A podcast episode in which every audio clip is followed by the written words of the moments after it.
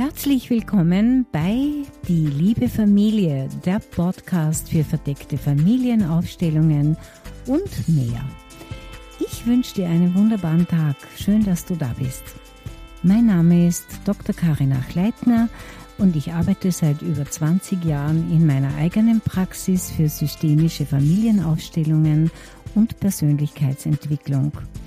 In diesem Podcast erzähle ich euch anonymisierte Fallberichte direkt aus der Praxis. Und in der ersten Folge erfährst du mehr über mich und über die verdeckte Methode der Aufstellungsarbeit.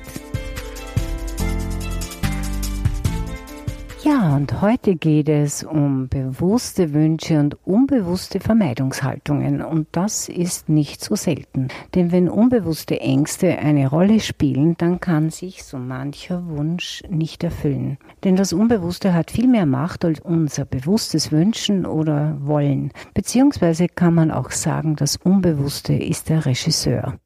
Manchmal trifft man Entscheidungen, die schon vor langer Zeit getroffen wurden und die ganz tief in uns verborgen sind. Und meistens können wir uns daran nicht im entferntesten erinnern.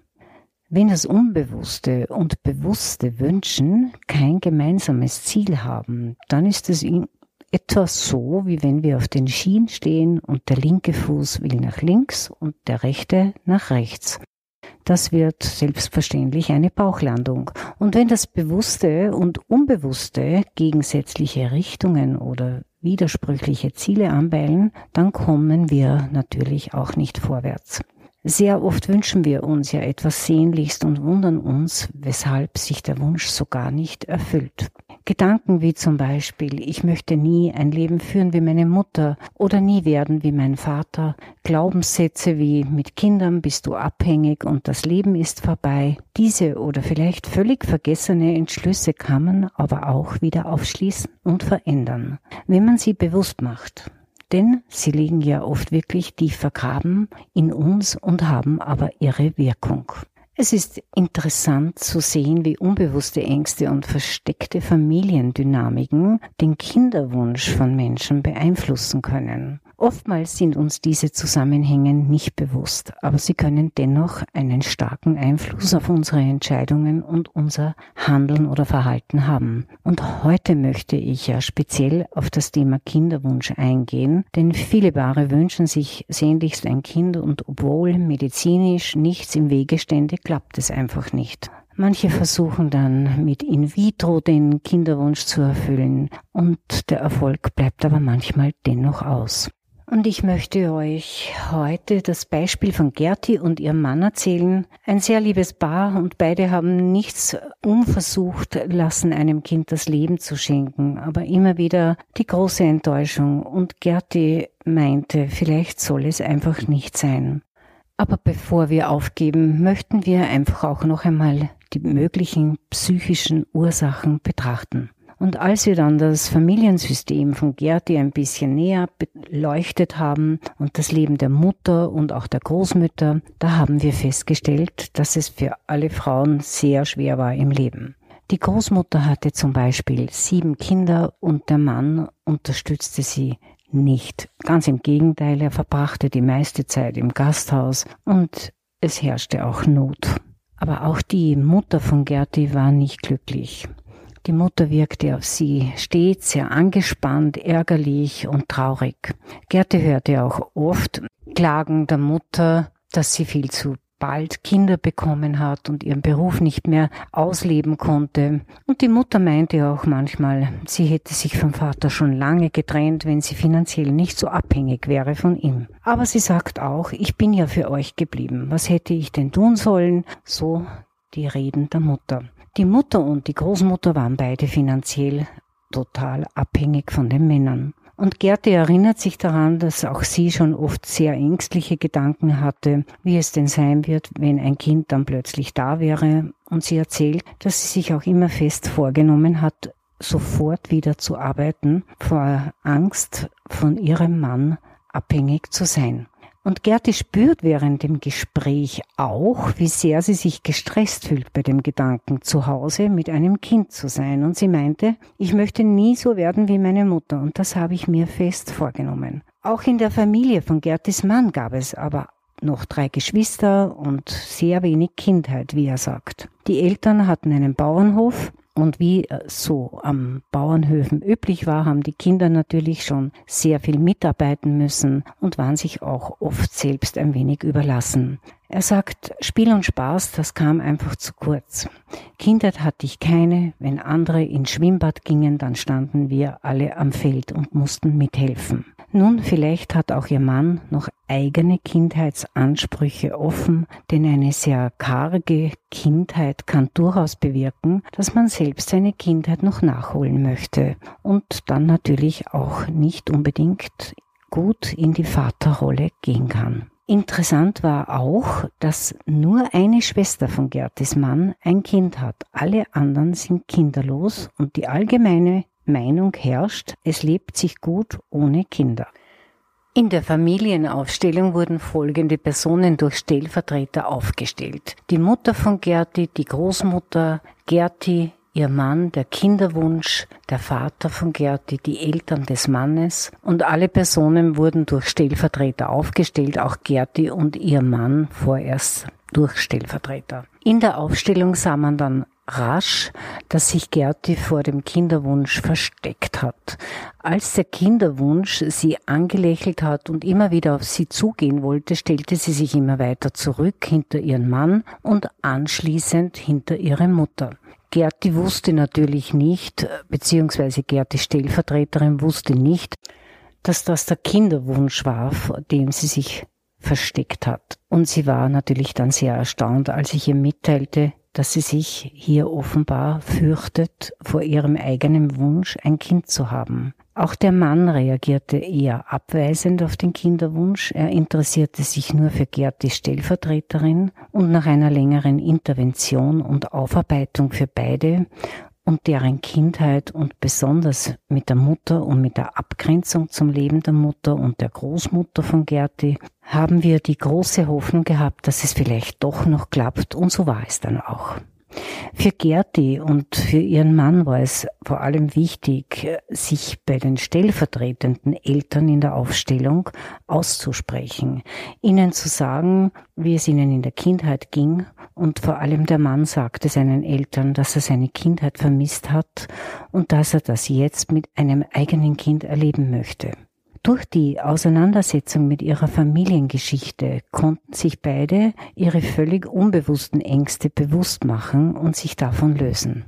Ich möchte noch eine zweite Fallgeschichte zu diesem Thema erzählen. Auch ein Ehepaar, nennen wir sie Ingrid und Klaus, Sie wollten wissen, ob es irgendwelche anderen verborgenen Gründe gibt, dass Sie nach elf Jahren und vielen Versuchen kurz vor dem Aufgeben sind. Sie meinten, wir können einfach nicht mehr. Es ist zum einen sehr teuer und auch trennend. Es erschöpft uns und unsere Liebe leidet. Wir wollen uns nicht selbst verlieren, aber wir wollen trotzdem noch einmal auf die möglichen anderen Wirkungen schauen. Es war wirklich sehr spannend, was wir hier über die Familie und die Schicksale erfahren haben. Der Mann von Ingrid hat seinen Vater verloren, noch kurz vor seiner Geburt. Er hat ihn nur aus Erzählungen kennengelernt. In Ingrids Familie ist eine Großmutter nach der Geburt eines Kindes gestorben und auch die Urgroßmutter ist im Kindsbett verstorben.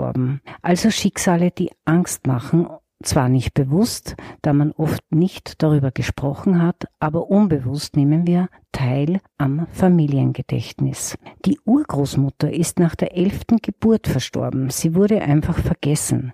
Sie wurde nach ihrem Tod kaum noch erwähnt. Sie war aber die fruchtbare Frau in der Familie und niemand sprach von ihr. Ingrid selbst hat erst von ihrer Mutter davon erfahren, dass die Stief Urgroßmutter nicht die richtige Urgroßmutter ist und die richtige Urgroßmutter bereits mit 36 Jahren und elf Geburten verstorben ist. Ein sehr tragisches Schicksal, im Kindsbett zu sterben und elf Kinder zurückzulassen und dann völlig unerwähnt oder ungeachtet zu bleiben.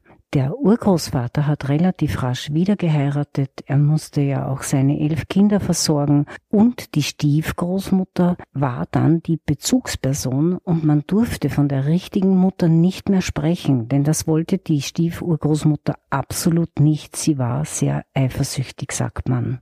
Diese tragischen Schicksale der Todesfälle im Zusammenhang mit Geburten, die Ingrid in ihrer Familie erlebt hat, kann bei ihr natürlich eine tiefe, unbewusste Angst hervorrufen.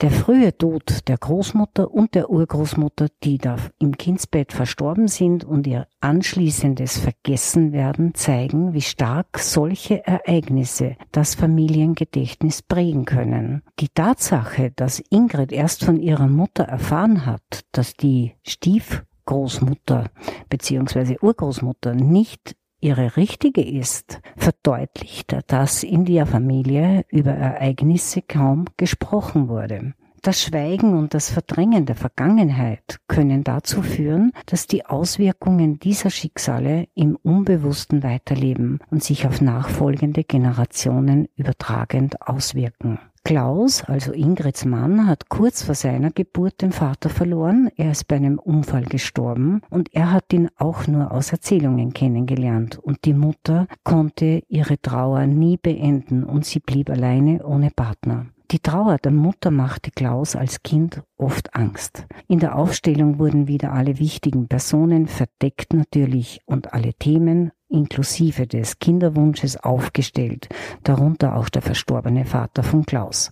Ingrid und Klaus waren zwar anwesend, wurden aber auch wieder am Beginn durch Stellvertreter vertreten und so konnten sie ganz entspannt der Aufstellung zuschauen, den Bewegungen der Stellvertreter und deren Aussagen. Die generationsübergreifenden Ängste und Schicksale wirkten sich deutlich auf Ingrid aus, aber auch das Schicksal von Klaus und der frühe Verlust seines Vaters beeinflussten ihn. Hier war bei Klaus eine Zerrissenheit zu sehen. Einerseits fand er die Person, die den Kinderwunsch vertreten hat, sehr anziehend und andererseits sagte er, ich kann ihr nicht näher kommen. Er sagt, ich schaue sie gerne an, aber sie soll dort bleiben. Sie standen circa zwei, drei Meter entfernt. Es war deutlich zu sehen, dass auch der Mann belastet war, und als ich ihm die Situation und die Personen eröffnete, schlug ich ihm vor, dass er zu seinem Vater, der als Stellvertreter aufgestellt war, sagt, du konntest nicht da sein für mich und ich habe Angst, dass ich es auch nicht kann. Dann konnte Klaus weinen und er spürte, dass sich die Worte richtig anfühlten, dass er wirklich Angst hatte, auch nicht da sein zu können für ein Kind. Es war sehr wichtig, dass Ingrid und Klaus sich dieser familiären Einflüsse bewusst wurden und sie verstehen und wie sie ihr Leben und ihre Wünsche und Entscheidungen möglicherweise beeinflusst bzw. auch verhindert haben. Durch diese Erkenntnis können sie gemeinsame Wege finden, um mit ihren Ängsten umzugehen. In der Familiengeschichte von Ingrid und Klaus sehen wir, wie traumatische Ereignisse in der Familiengeschichte, wie der Verlust des Vaters kurz vor der Geburt oder der Tod von den Großmüttern und Urgroßmutter nach der Geburt unbewusste Ängste auslösen können. Diese Ängste können sich belastend auf den Kinderwunsch auswirken, ohne dass die Betroffenen sich dessen bewusst sind. In der Aufstellungsarbeit konnten diese tief verwurzelten Ängste ans Licht gebracht werden und bearbeitet, was letztlich zu einer positiven Veränderung führte und ihnen half, ihren Kinderwunsch nicht aufzugeben. Und es freut mich sehr, dass sich bei beiden Paaren ihr Kinderwunsch erfüllt hat. Diese beiden Fälle sind jedoch keine Einzelfälle und wir können uns natürlich auch die Frage stellen, in welchen Bereichen, ausgenommen jetzt Kinderwunsch, das kann Partnerschaft betreffen, berufliche Entwicklung oder andere Wünsche, die wir vielleicht unbewusst vermeiden. Es ist aber wichtig, besonders für das Thema unerfüllte Kinderwünsche zu sagen, dass nicht alle Kinderwünsche oder unerfüllten Kinderwünsche ausschließlich auf unbewusste Ängste oder Familiendynamiken zurückzuführen sind. Es gibt natürlich eine Vielzahl von Gründen, warum Paare Schwierigkeiten haben können, ein Kind zu haben. Und es ist wichtig, natürlich die medizinischen Ursachen in Betracht zu ziehen und entsprechende Unterstützung zu suchen. Letztendlich kann aber die bewusste Auseinandersetzung mit unseren Wünschen, Ängsten und Familiendynamiken sehr hilfreich sein, verschiedenste Vermeidungshaltungen aufzuspüren, bewusst zu machen und sie dann vielleicht auch lösen. Wenn du Fragen hast, schreib mir. Ich freue mich, dass du dabei warst. Danke für deine Aufmerksamkeit. Ich freue mich, dass du dabei warst. Und wenn es interessant war, dann bitte weitersagen und mit Freunden teilen. Vielleicht möchtest du auch auf meiner Website vorbeischauen unter www.karinachleitner-meierhofer.at. Da findest du nämlich viele Informationen zu den Seminaren und Terminen. Ich freue mich auch, wenn du mir schreibst. Vielleicht hast du ein eigenes Thema oder eine Idee dann schreib mir einfach eine E-Mail, die liebe Familie at deinthema.at. Ich freue mich über deine Zuschriften und ich wünsche dir eine schöne Zeit.